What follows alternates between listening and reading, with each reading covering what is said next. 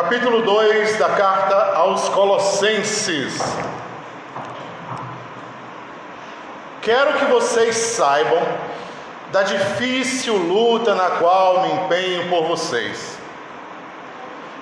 Pelos de Laodiceia e por todos os que nunca me viram pessoalmente. Fixe nisso, nunca o viram pessoalmente. Luto para que o coração deles sejam encorajados e unidos no amor, sejam enriquecidos pela plenitude do entendimento e a compreensão do mistério de Deus. Nesse mistério estão escondidos todos os tesouros da sabedoria e do conhecimento. Digo isso para que ninguém os engane com belos discursos, porque ainda que no corpo eu esteja ausente, no espírito estou com vocês, alegrando-me de vê-los vivendo na ordem e firmes na fé que vocês têm no Cristo. Portanto, já que vocês receberam Jesus Cristo, o Senhor, caminhem unidos a Ele, enraizados e edificados nele, firmes na fé, como vocês foram instruídos, repletos de gratidão. Tomem cuidado para que ninguém os escravize com filosofias enganosas e vazias, baseadas em tradições humanas e nos elementos do mundo e não em Cristo. Pois em Cristo habita corporalmente toda a plenitude da divindade, e nele vocês foram levados à plenitude. Ele é a cabeça de todo principado e de toda autoridade. Nele vocês foram circuncidados, não com circuncisão feita por mãos humanas, que tira um pedaço da carne do corpo, mas com a circuncisão de Cristo. Vocês, no batismo, foram sepultados com Cristo e ressuscitaram também com Ele, e através dele e através da fé no poder de Deus que ressuscitou dos mortos, que o ressuscitou dos mortos. Vocês estavam mortos pelos pecados cometidos e porque não eram circuncidados na carne mas Deus os vivificou juntamente com Cristo. E Ele perdoou todos os nossos pecados e anulou o documento de dívida que havia contra nós, deixando de lado as exigências legais e fez o documento desaparecer, pregando na cruz, despojou principados e autoridades e os fez desfilar publicamente triunfando sobre eles em Cristo. Aleluia. O texto de Paulo é um texto maravilhoso, fabuloso, de encher o coração.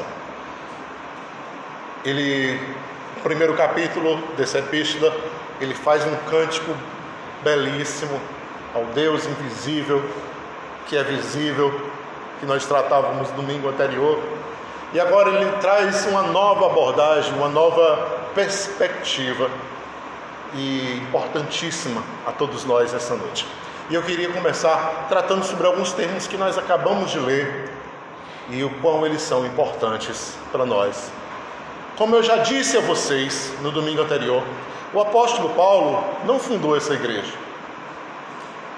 Quem fundou essa igreja foi Epáfras. Não foi o apóstolo Paulo.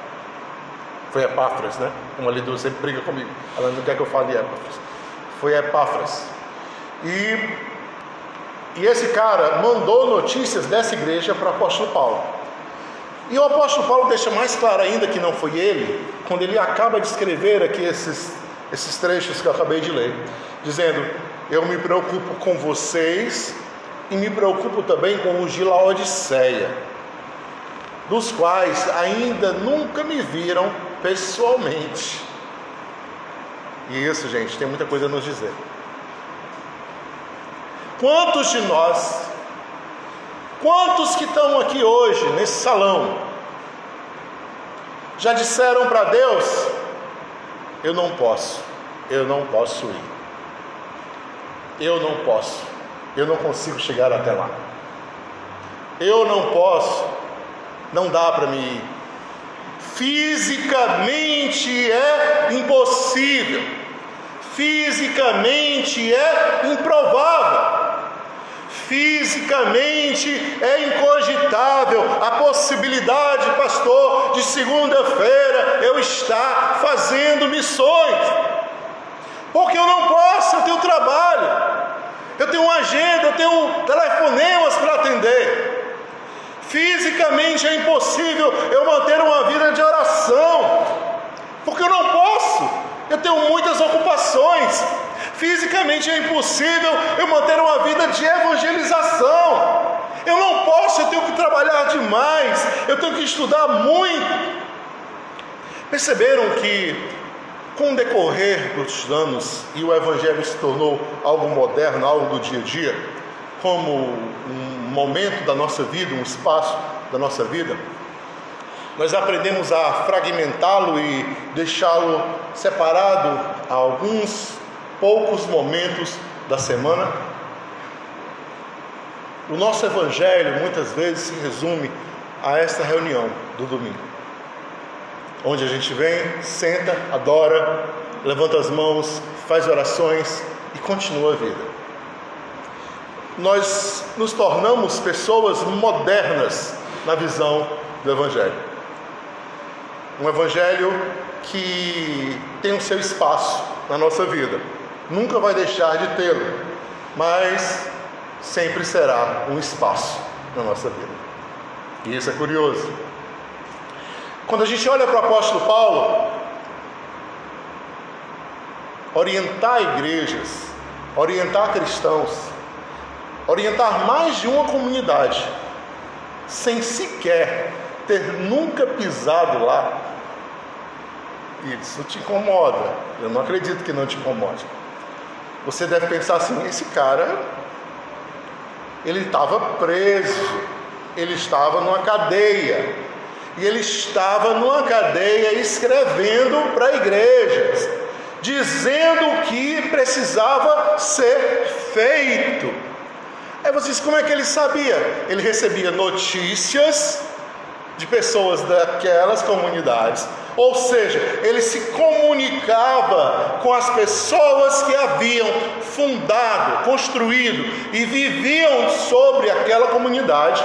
Ele percebia nos detalhes da escrita, nos detalhes das informações transmitidas, ou por via oral ou por via escrita, as necessidades mais urgentes daquela comunidade, e ele se empenhava, mesmo preso, mesmo condenado às prisões e a cadeias, a resolucionar problemas existentes ali. E não só isso, e não somente isso, ele se empenhava em orar por aquela comunidade.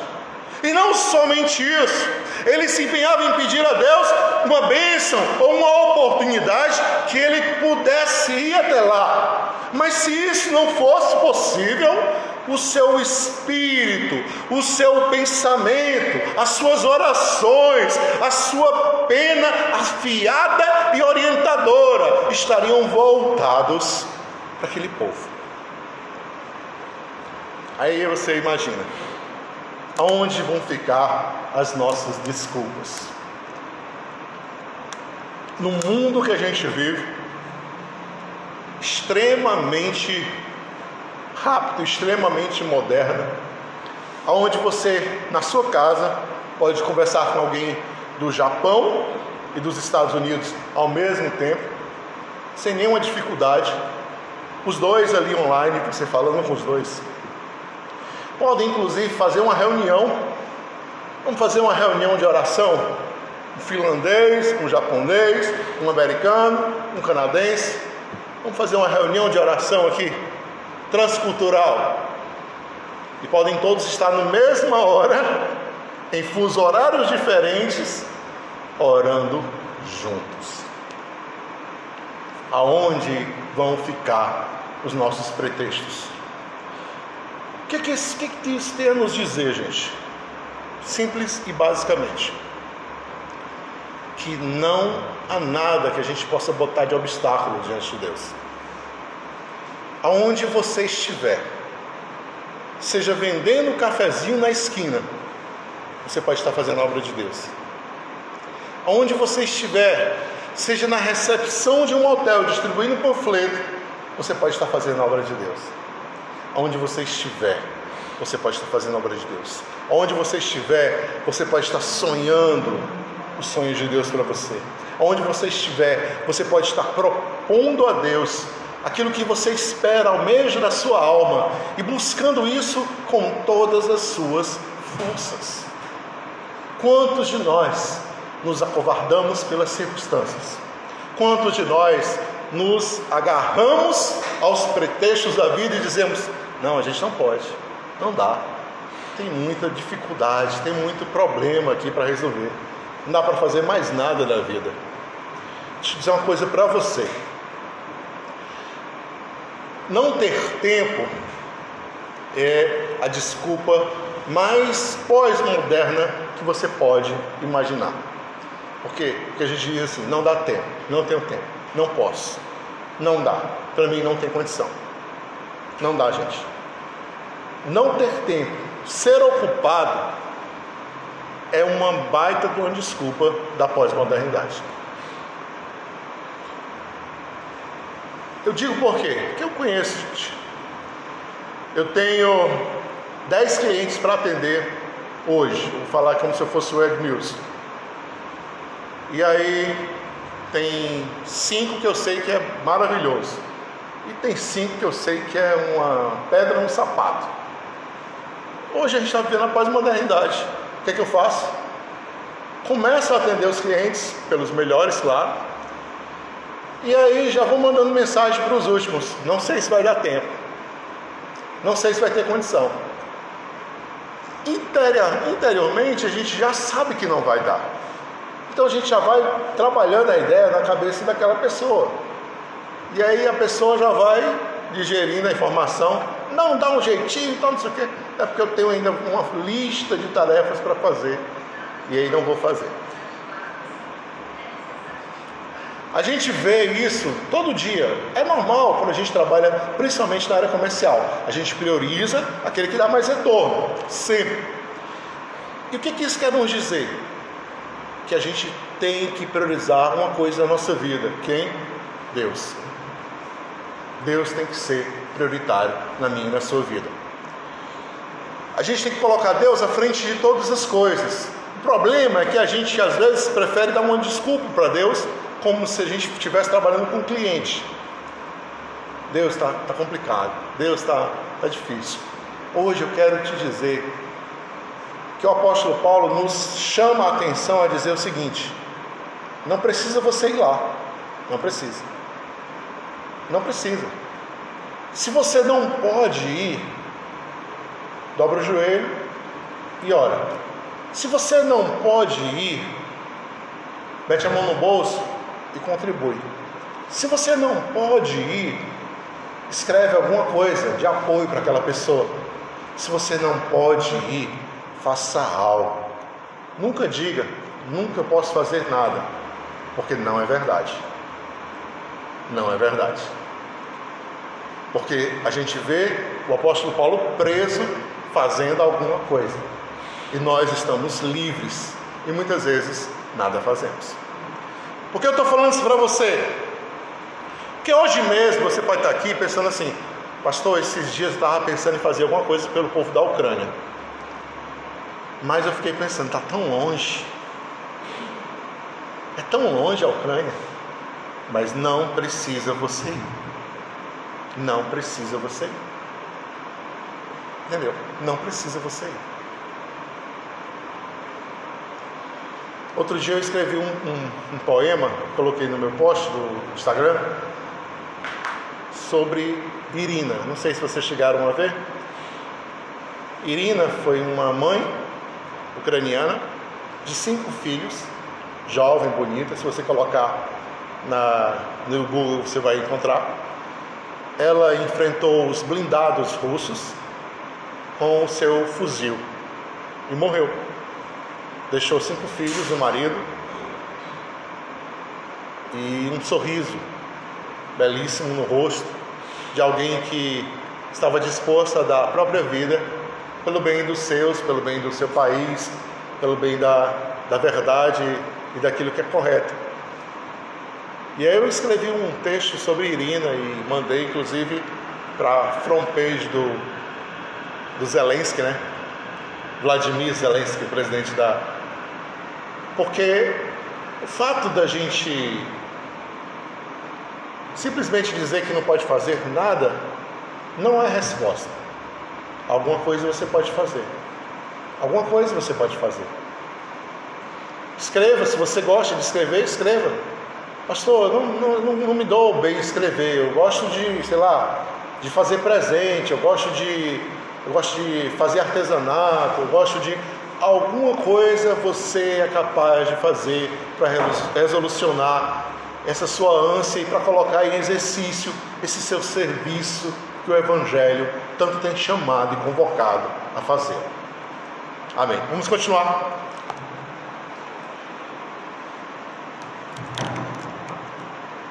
Paulo continua tratando a respeito do mistério. Noutra versão, ele diz o seguinte: ao invés de dizer que Jesus é a plenitude de tudo, e não chegando até aqui, ele nos diz que o Cristo é a chave que abre as portas que estão trancadas. Cristo é a chave. E ele aborda uma questão, uma preocupação que ele tem com relação a falsos discursos. Cuidado com os falsos discursos, cuidado com a sabedoria e a filosofia de muitas pessoas e os falsos discursos. Cristo é a chave. Cristo é a chave. Fixe bem nisso. A gente vai falar já sobre isso. Depois ele, antes disso, lá no começo, ele diz assim: a vocês e aos de Laodiceia. Laodiceia era uma das igrejas da Ásia. Laodiceia também está encontrada lá em Apocalipse. O apóstolo João também escreve a Laodiceia. Laodiceia é aquela igreja que o apóstolo João diz o seguinte: ao anjo da igreja em Laodiceia escreve essas coisas. A fiel testemunha, o Amém, o Criador de todas as coisas. Suposto que não és frio nem quente, és morno. Quem dera fosse frio ou quente. Mas porque és morno, vomitar-te-ei da minha boca. Pensas que está enriquecido, pensas que está vestido, pensas que tens visão, mas mal sabe que és miserável, pobre, cego e nu. Te digo para comprar ouro empurecido, ouro puro pelo fogo, e vestes para te vestires, e colírio para os teus olhos, para que tu possas ver. Aquele que vencer sentará no trono comigo. Eu fiz uma, uma leitura de cabeça da carta de Laodiceia, para vocês não terem que abrir lá. O que é que isso tem a nos chamar a atenção hoje, quando Paulo também aborda a questão de Laodiceia aqui em Colosso? Porque parece-nos que tanto Laodiceia como a igreja de Colossos ou Colossas tinham problemas parecidos, relacionados muito bem. Tanto é que ele pede que a própria carta que ele envia à igreja de Colossos seja lida também aos crentes em Laodiceia o apóstolo João aborda as questões em Laodiceia. E é em cima do que o apóstolo João fala que eu queria falar também um pouco para vocês hoje. A primeira questão que a gente vê em Laodiceia está na questão dela ser algo insuportável a fiel testemunha, o amém. Quem é a fiel testemunha, o amém? Quem é aquele que escreve aos anjos da igreja? É aquele que tem a espada afiada que sai de dentro da boca, que anda entre os sete candeeiros, o Alfa, o Ômega, o primeiro e o último, o Cristo ressurreto.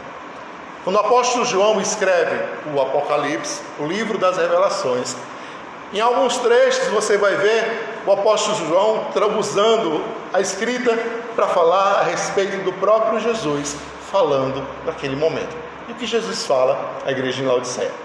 Fala que ela é uma igreja que ele não aguenta mais. Ele não aguenta mais. Por quê? A gente sabe que quando alguém precisa provocar, colocar para fora, a coisa mais simples para se fazer, o que é? Beber um pouco de água morna. Vocês sabiam disso ou não sabiam? Tomou água morna, você bota para fora. Cristo, em outras palavras, diz que a igreja em Laodiceia, ela está num, num ponto que ele não aguenta mais segurar na boca. Ele vai vomitar essa igreja. Porque ela não é quente ao ponto de queimá-lo, ao ponto de extrapolar as coisas, e não é fria ao ponto de poder se pensar melhorar em algo que pode crescer. Ela é morna. Que é que ele quer dizer quando ele diz que ela é morna? Em outras palavras, ela se sente bem como ela está. Ela acredita que não precisa mudança. Ela acredita que ela não precisa avançar. Ela acha que já está num ponto máximo. Não há mais o que avançar, não há mais o que retroceder. Já cheguei aonde eu queria chegar. Gente, essa sensação de conforto passa pelo coração de muitos de nós. A sensação de que eu vou trabalhar até um ponto onde eu não preciso mais trabalhar. Eu vou é, juntar até um ponto onde não preciso mais juntar. Eu vou é, fazer até um ponto onde não preciso mais fazer. Todos nós temos esse tipo de, de psicologia, na é verdade? A gente diz assim: não, se eu fizer e aí chega ali, aí eu vou só relaxar. A questão consiste no seguinte: quando a gente fala de fé, quando a gente fala de, de evangelho, não dá para a gente pensar em aposentadoria do evangelho. Não dá. Você não pode dizer assim, ó, não, estou chegando aqui aos meus 50 anos, então dá para me dar uma, uma aposentada de Jesus. Vou aproveitar um pouco a vida, namorar um pouco mais, deixar a mulher em casa, vou dar umas voltinhas por aí, curtir umas festas, fazer uma brincadeira que eu nunca fiz. Já pensaram se fosse assim a vida cristã? Quando a gente está pensando em muitas esferas da nossa vida, é assim: vou trabalhar até me aposentar, vou ensinar até me cansar, vou trabalhar aqui nesse negócio até dar um jeito de eu parar, até eu construir. Mas na vida cristã não há aposentadoria. Por quê? Porque quando a gente pensa na vida cristã como uma aposentadoria, ela se torna só uma uma faceta da nossa vida, um elemento da nossa vida. É como aquelas pessoas que dizem assim: eu não tenho tempo para fazer isso agora. Meu tempo na vida cristã é no domingo. Eu não tenho tempo agora. Quando a, quando a vida cristã se torna somente um fragmento da nossa vida, a gente tendenciosamente trata ela como uma coisa que se aposenta cedo ou tarde como um trabalho que a gente vai parar cedo ou tarde. E aí você começa a distorcer as coisas. Por isso percebam, o apóstolo Paulo aborda a questão dos falsos discursos filosóficos, cheios de sabedoria, com aparência até de bom. Aparência até de bom. E aí ele aborda a questão de Jesus como a chave para a gente perceber que o Cristo é que é a chave, Jesus é que é o segredo, Jesus é que é o segredo. E olha só, ele, fala isso e repete: Jesus é que é o segredo. Ele é que é o segredo. Quando é falado aos crentes em Laodiceia, ele diz: Eu sou o Amém, eu sou o ponto final, eu sou a, a criação de todas as coisas. eu que dou o pontapé inicial de todas as coisas. Então perceba que ele vai fechando a informação para aquelas pessoas que acreditam que a vida cristã é uma coisa que a gente tem, que a gente trabalha e que vai separando e vai guardando e vai chegar um determinado momento que ela vai se modificando e a gente se aposenta e aí parte para outra, vai fazer outra coisa, vai, vai aproveitar a vida, né? Gente, a fé, a vida cristã, tudo que a gente vivencia, tudo que a gente constrói, está entrelaçado em todo o nosso ser. Deus não é só quando você está aqui, não. Deus é quando você bate um prego numa madeira. Deus é quando você acocha uma porca de um parafuso. Deus é quando você está dando aula numa lousa para uma turma de educação infantil e eles estão numa gritaria só. Deus é quando você está secretariando uma empresa e olhando a agenda dessa empresa. Deus está em todos os momentos da nossa vida. Ele não é apenas um fragmento da nossa. Ele não é apenas um, um elemento que está ali é, para ser separado, para ser trabalhado, para ser operacionado. Não. Ele está em tudo. Em tudo. Quando você está com raiva, Deus está ali. Quando você está triste, Deus está ali.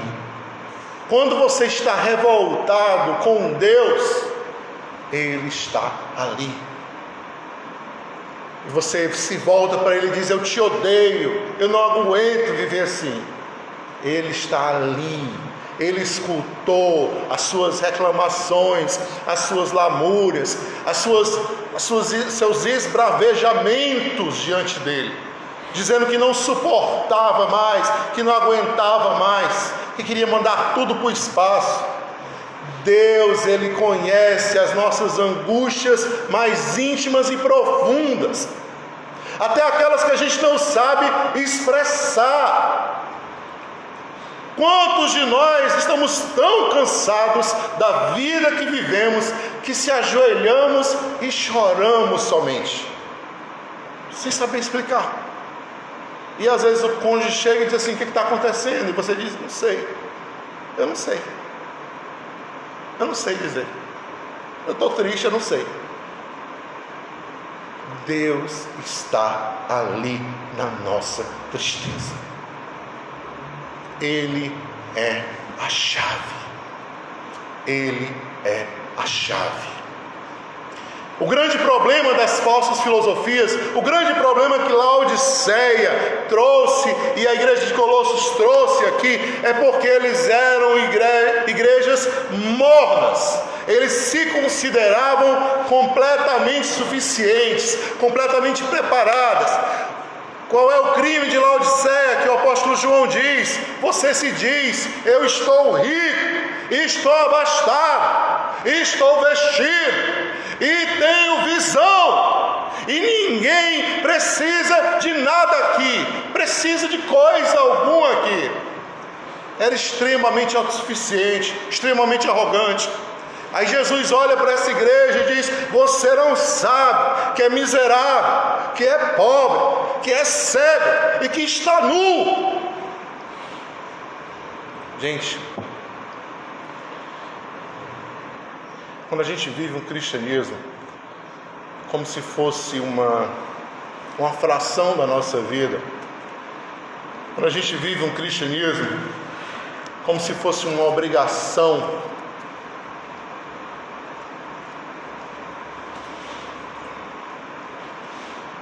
uma obrigação da nossa família, e eu já vi isso acontecer demais. Gente oprimida. Faltou igreja.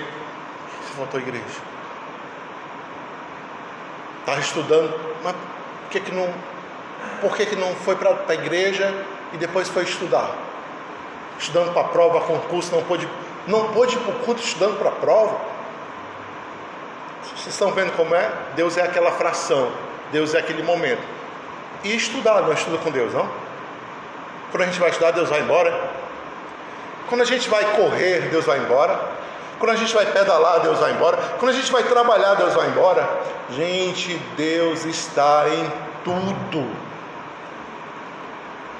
Essa perspectiva de que Deus só está na igreja, de que Deus só está na leitura da Bíblia, de que Deus só está nos louvores, é uma perspectiva fundamentalista, completamente absurda, é um ensinamento completamente fajuto.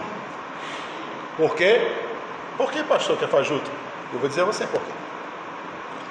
Tem algumas pessoas que são tão certinhas em leitura, em louvores, em reuniões, que se elas ficarem, talvez um mês sem ir para a igreja, a vida delas se destroça completamente. Um mês só sem ir para a igreja. Só basta ela fazer uma viagem, passar um mês fora. Aí você diz, como é que pode, pastor? A pessoa era tão certinha, passou um mês fora e desandou. Porque Deus para ela só está na igreja, só está na Bíblia, só está no olho do irmão cobrando o que ela está fazendo ou não está. Quando não tem nada disso, Deus não existe. Agora deixa eu falar uma coisa para você. Eu ponho fé em gente que tem Deus na vida, não porque está na igreja, não porque anda com a Bíblia, mas porque você diz assim: Ei, você pode enrolar o fulano? Ele diz: Posso não, isso é feio. Eu não enrolando ninguém não. Não, mas só para te ganhar mais. Rapaz, não vou. Não vou fazer isso. Eu não costumo fazer isso, por que eu vou fazer isso agora? Gente honesta, independente da Bíblia e da igreja. Gente direita. Gente que muitas vezes recebe proposta indecente e diz assim: não posso. Não posso fazer isso com a minha família. Não posso fazer isso com a minha esposa. E não é porque tem medo do inferno, nem tem medo de Deus, não. É porque está aqui dentro, ó, ela ser honesta. Ela tem um coração voltado em fazer o que é certo. Quando o apóstolo Paulo diz que Jesus é a chave, ele diz exatamente isso. Ele quer dizer, em outras palavras, se a gente consegue olhar para Jesus e ver Ele como a única chave da vida, a gente consegue ser livre em Jesus. A gente consegue realizar proezas em Jesus, a gente consegue fazer maravilhas em Jesus, a gente consegue escrever um romance maravilhoso de um casal se apaixonando, uma coisa linda, erótica, e dizer, terminar e dizer assim: que romance lindo eu fiz, e a mulher dizer, mas tu não é crente, e eu digo mais, eu fiz esse romance foi para Jesus. E a pessoa diz: Como é que pode ser coisa de doido? Tudo é de igreja. Como é que tu faz um romance e diz que é para Jesus? Porque Deus está em tudo. Deus está em tudo. Só que a vida das pessoas religiosas é dizer que Deus só está na religião. E está evidente, é claro. A Bíblia ela não existia assim em forma escrita. Ela era tradição oral e escrita em rolos de pergaminho e de papiro. Existiam os maçoretas. Os maçoretas eram os copiadores da escritura. Eles eram pessoas que copiavam os trechos da escritura do, do, de um para o outro, para que o rolo continuasse vivo e a escritura continuasse viva. Eles tinham muito cuidado quando eles copiavam as escrituras por quê? Porque eles precisavam ter uma tinta, um papiro, tudo novo, tudo zerinho, e eles faziam uma contagem de todas as palavras que estavam escritas, e a contagem precisava bater, porque eles não podiam acrescentar e nem tirar nada. Se isso acontecesse, aquele texto tinha que ser destruído, porque estava adulterado. Por que, que eu estou falando isso para vocês? Para vocês perceberem a rigidez na transcrição do texto. Deixa eu falar uma coisa curiosa para vocês. Vocês já ouviram falar de Cantares de Salomão? Livro que Salomão escreveu para a Sulamita? Tem um trecho lá em Cantares de Salomão que Salomão diz que o vinho é mais saboroso quando é bebido na genitália da sulamita. Na genitália, pastor? Na genitália. É a esposa dele, ele fala isso lá no texto bíblico. Só que não está escrito assim na Bíblia. Por quê? Porque os maçoretas e os judeus se consideraram mais santos do que o próprio Deus que inspirou o livro e mudaram a palavra genitália para umbigo. Quando você encontrar lá no Cantares de Salomão, na sua Bíblia, dizendo assim: o vinho é mais saboroso no umbigo da sua mida, o texto ali está incorreto, foi adulterado. Por quê? Porque eles achavam que era uma falta de pudor colocar a palavra genitália na Escritura. Deus está em tudo, inclusive no sexo também. A gente se escandaliza, mas a verdade é essa. Deus está no teu trabalho, Deus está no teu educandário, Deus está na tua vida conjugal, Deus está nas mensagens carinhosas que vocês mandam um para o outro, no afeto que vocês têm, nas amizades que vocês conquistam. Eu conversei com um amigo esses dias, que é pastor da comunidade, e está entrando numa, numa crise terrível de ansiedade, depressão. A mulher dele é psicóloga e ele já está tomando remédio controlado. Por quê?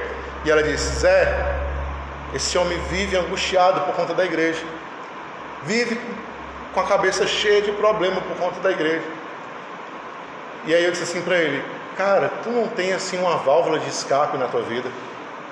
Tu não tem um momento que tu assim é você mesmo, vive sendo você mesmo, vai fazer coisas que você gosta, vai brincar, vai. Porque se tu viver assim, tu vai entrar em piripaque. Na cabeça dele, na cabeça jovem dele, ele acha que quanto mais ele se dedicar à igreja, ao templo, às coisas, mais ele vai fazer sucesso e agradar a Deus. Deus não se agrada de ninguém doente, gente. Deus não está feliz com ninguém angustiado, não. Eu digo a você com toda sinceridade, do meu coração. Se num domingo o Tiago ligasse para mim e dissesse assim, pastor, eu não vou para a igreja hoje, porque eu tenho que levar minha mulher para jantar fora. Já marquei, já faz muito tempo, é o nosso aniversário de casamento. É só o papai, eu não vou não. Hoje eu tenho que levar ela, está combinado. Como eu ia ficar feliz com isso, porque isso é um culto também. E a gente acha que não. A gente acha que culto é só isso aqui. Quando Paulo diz que Cristo é a chave, em outras palavras, ele quer dizer, quando você aprende a usar essa chave, você vai descobrir que ele está em tudo. Em tudo que você vai fazer, você diz: abre Jesus. Eu quero que tu esteja aqui. Abre Jesus. Eu quero que tu esteja aqui. E aí você vai descobrir o poder desse Cristo, o poder dessa, dessa é, verdade. E não vou nem entrar no mérito da questão do Cristo homem e do Cristo Deus, vou deixar isso até para outro domingo. A gente já está com 40 minutos quase de pregação. Mas eu quero que você fixe nisso.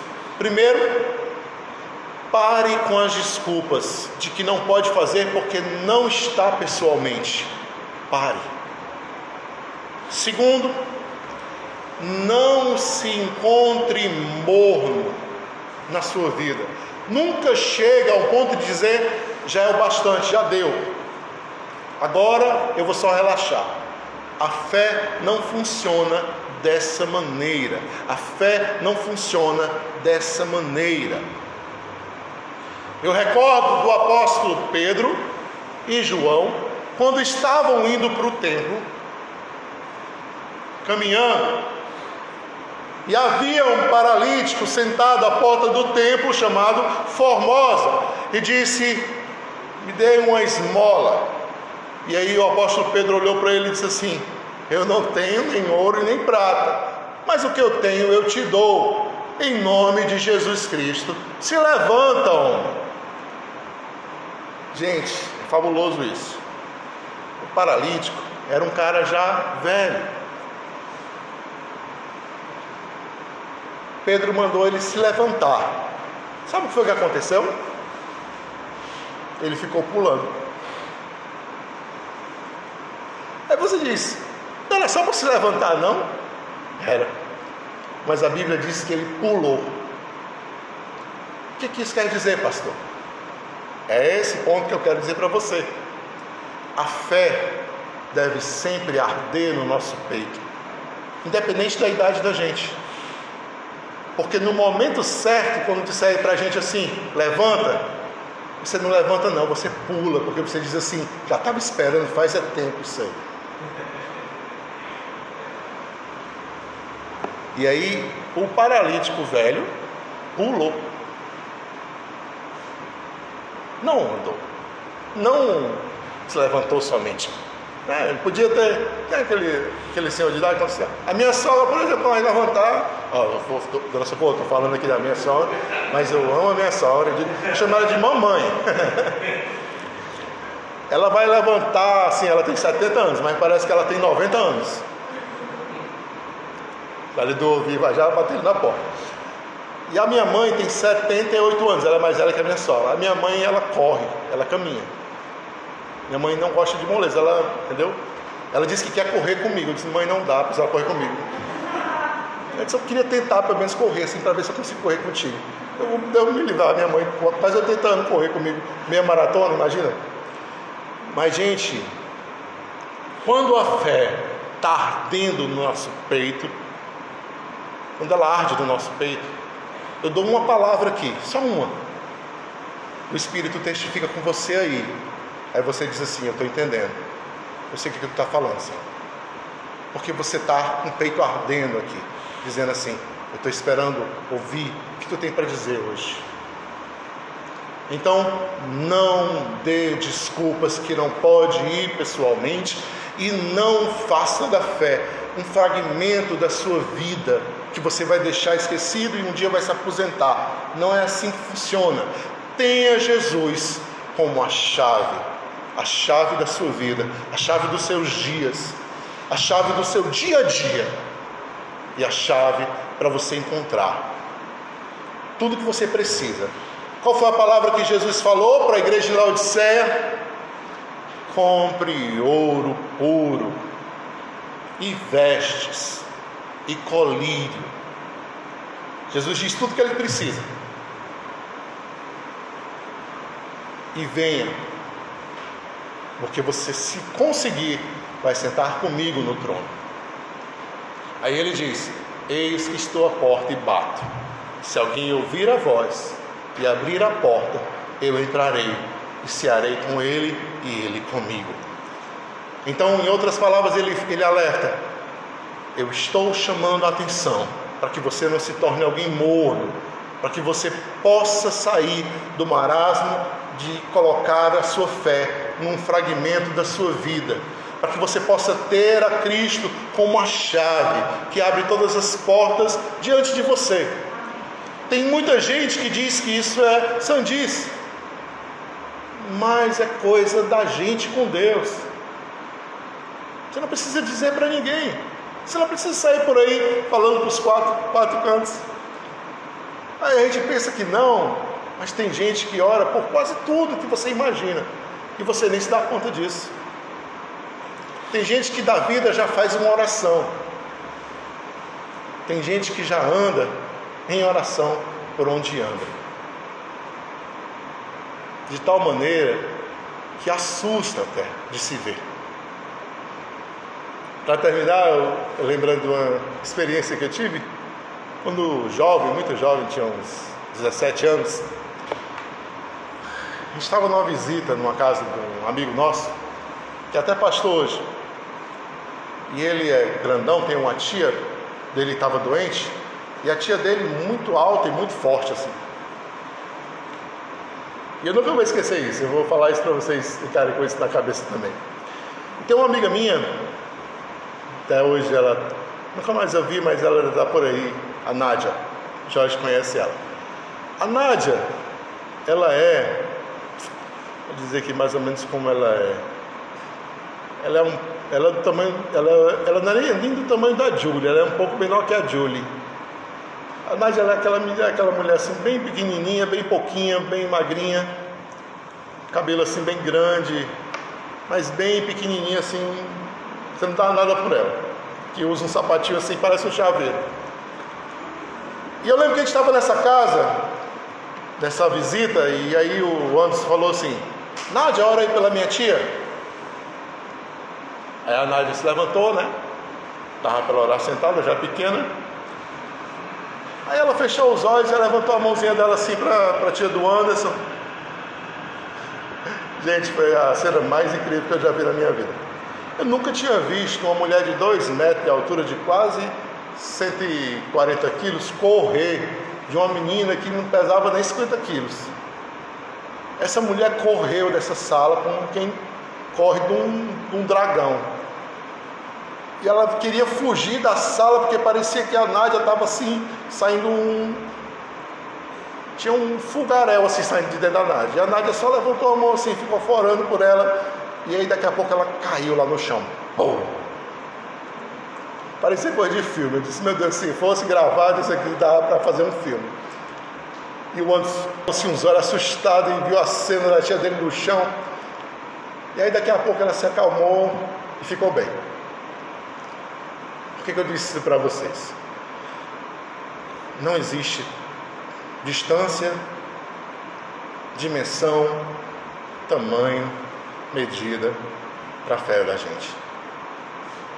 Você pode ser quem você for, você pode ter a idade que você tiver, a instrução que você tiver, mas se você dobrar os joelhos, com sinceridade no coração, o Papai do Céu estiver do teu lado, você é gigante. Amém? Fique de pé.